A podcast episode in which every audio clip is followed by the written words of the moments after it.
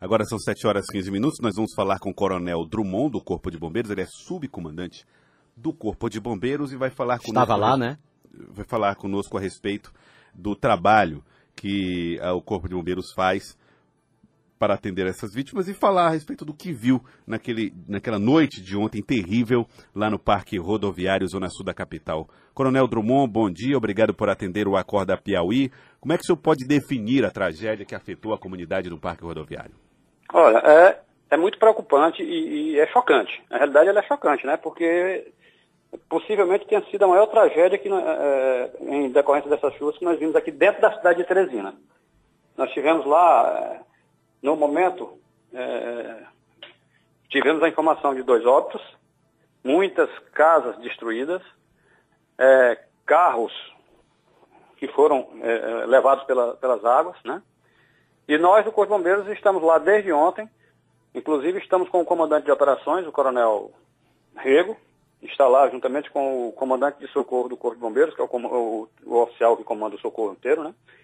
Fizemos uma varredura ontem à noite para ver se descobrimos mais algum, algum, alguma pessoa que tivesse sobre os escombros. Não conseguimos nenhum, é, é, visualizar nenhuma. Uhum. Então você... E várias pessoas foram é, conduzidas para os hospitais, né? Então vocês não têm nenhum registro de desaparecido, mas vocês já têm uma ideia do número de casas? Ainda não. Nós estamos lá, a Defesa Civil do, do Estado está lá presente também para fazer esse levantamento, está fazendo levantamento juntamente com o Corpo de Bombeiros. Estamos trabalhando em conjunto para fazer esse, esse, esse, levantamento e termos o um número exato.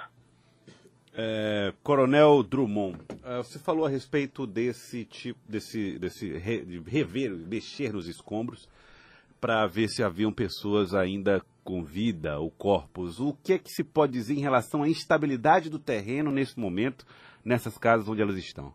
Olha, nós não aconselhamos que pessoas retornem para aquelas residências que estão muito próximas do local do evento, porque não se sabe como é que estão as estruturas, né? É, a, a, o próprio local, determinadas áreas do local estão isoladas. A Polícia Militar está lá nos auxiliando, fazendo o isolamento do local. Certo? Então, o que nós fazemos é aconselhar a não retornar para o local enquanto não houver segurança. Então, que as a... pessoas se abriguem aonde puderem, em casa de familiares, ou procurem é, os órgãos do Estado que possam oferecer, do Estado do município, que possam oferecer algum abrigo mas que tomem cuidado com relação às, às, residências que foram afetadas e aquelas que estão próximas, visto também que até ontem à noite, não sei ainda, a informação não recebi ainda se já foi desligado totalmente a, a rede elétrica, porque ainda existia é, muito, muito local que tinha Sim. fiação Pratica... elétrica passando corrente. Né? Pratica... Né? Lá ontem praticamente todas as casas do entorno tinham a energia não, quase que normal, né, Coronel Drummond? Isso também é, foi bom ter, ter chamar essa atenção porque de fato o que se viu lá foi energia para todos os lados, luz em todas as moradias. Agora, Exatamente. Agora, qual é, a, a, em relação a. Por que, que o senhor disse que é importante as pessoas saírem das casas? O problema é com o terreno, é com o solo? Do, é, é, porque na realidade a gente não sabe como é que ficaram as estruturas das casas, né? Ah, porque o solo ainda não se pode ter um, um estudo. Dizer, porque, risco, né? normal, porque o que nós vimos lá foi que uma, uma, uma área foi afetada diretamente, né? Mas aquelas áreas que ficam ao redor, a gente nunca sabe é, qual, como é que está a situação delas, né? Então é um, é um aconselhamento que a gente faz para evitar que outros acidentes ocorram.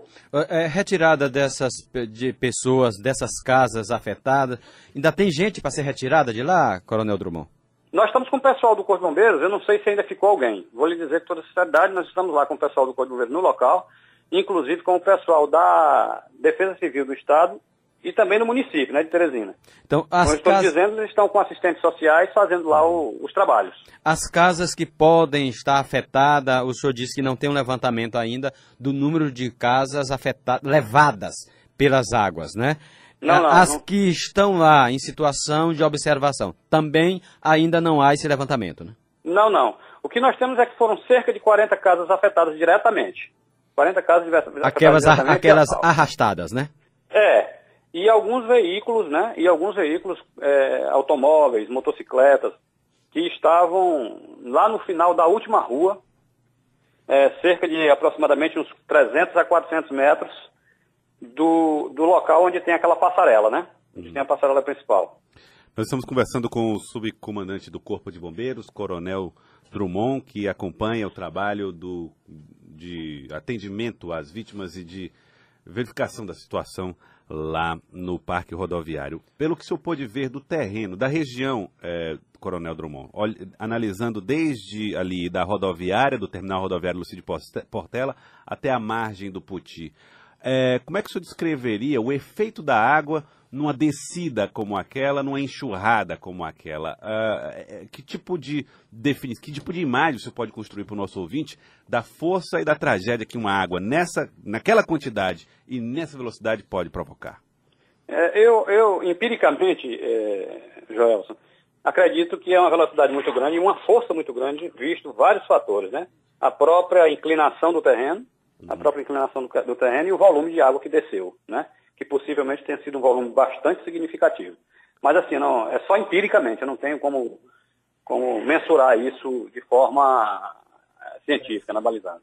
Coronel, e outra, outra coisa que me chamou a atenção, a lagoa ficava na parte alta, essa, essa parte acumulada ficava na parte mais alta, e as casas abaixo até chegar na margem do rio.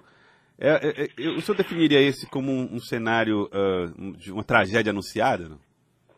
eu não gostaria de falar isso porque a gente não sabe como é que, como é que foi, foi construída, né? Uhum. É, como é que, que foram construídas essas casas. Uhum. Não, não, não, gostaria de, de, de, de me, me, reportar a respeito disso, de dizer que era uma tragédia anunciada, porque tem vários fatores, né, Joelson, que uhum. concorrem para esse tipo de, de evento. Certo? Entendi. Coronel Drummond, muito obrigado pela, pela sua atenção, obrigado pela entrevista que o senhor nos concede aqui na Rádio Cidade Verde. Muito obrigado por atender aqui a produção do Acorda Piauí. Vamos desejar né, que o Corpo de Bombeiros tenha, nesse momento, uh, sucesso em todo, todo o trabalho que tem feito. Porque, além de tudo, além de tudo, o Corpo de Bombeiros está tendo que atender comunidades em regiões, principalmente na região norte do estado. Havia um alerta, inclusive, para a região lá, para a cidade de Luzilândia, Coronel. Vocês continuam acompanhando a região centro-norte, norte do estado? Estamos acompanhando, inclusive hoje estamos é, encaminhando é, efetivo para Barras, a cidade de Barras, que foi pedido pelo prefeito. Uhum. E estamos acompanhando todas aquelas cidades, Joca Marques, Luzilândia, Esperantina. Esperantina nós já mandamos, mandamos efetivos ontem para o local. E estamos acompanhando e tentando atender aquelas que, que nos procuram. Tá certo. Queria agradecê-lo, Coronel Drummond, desejar sorte, sucesso no trabalho. Muito obrigado pela participação aqui conosco. Obrigado a vocês, Joel, e a TV e a rádio. Muito obrigado, Coronel Drummond, Coronel uh, Subcomandante do Corpo de Bombeiros.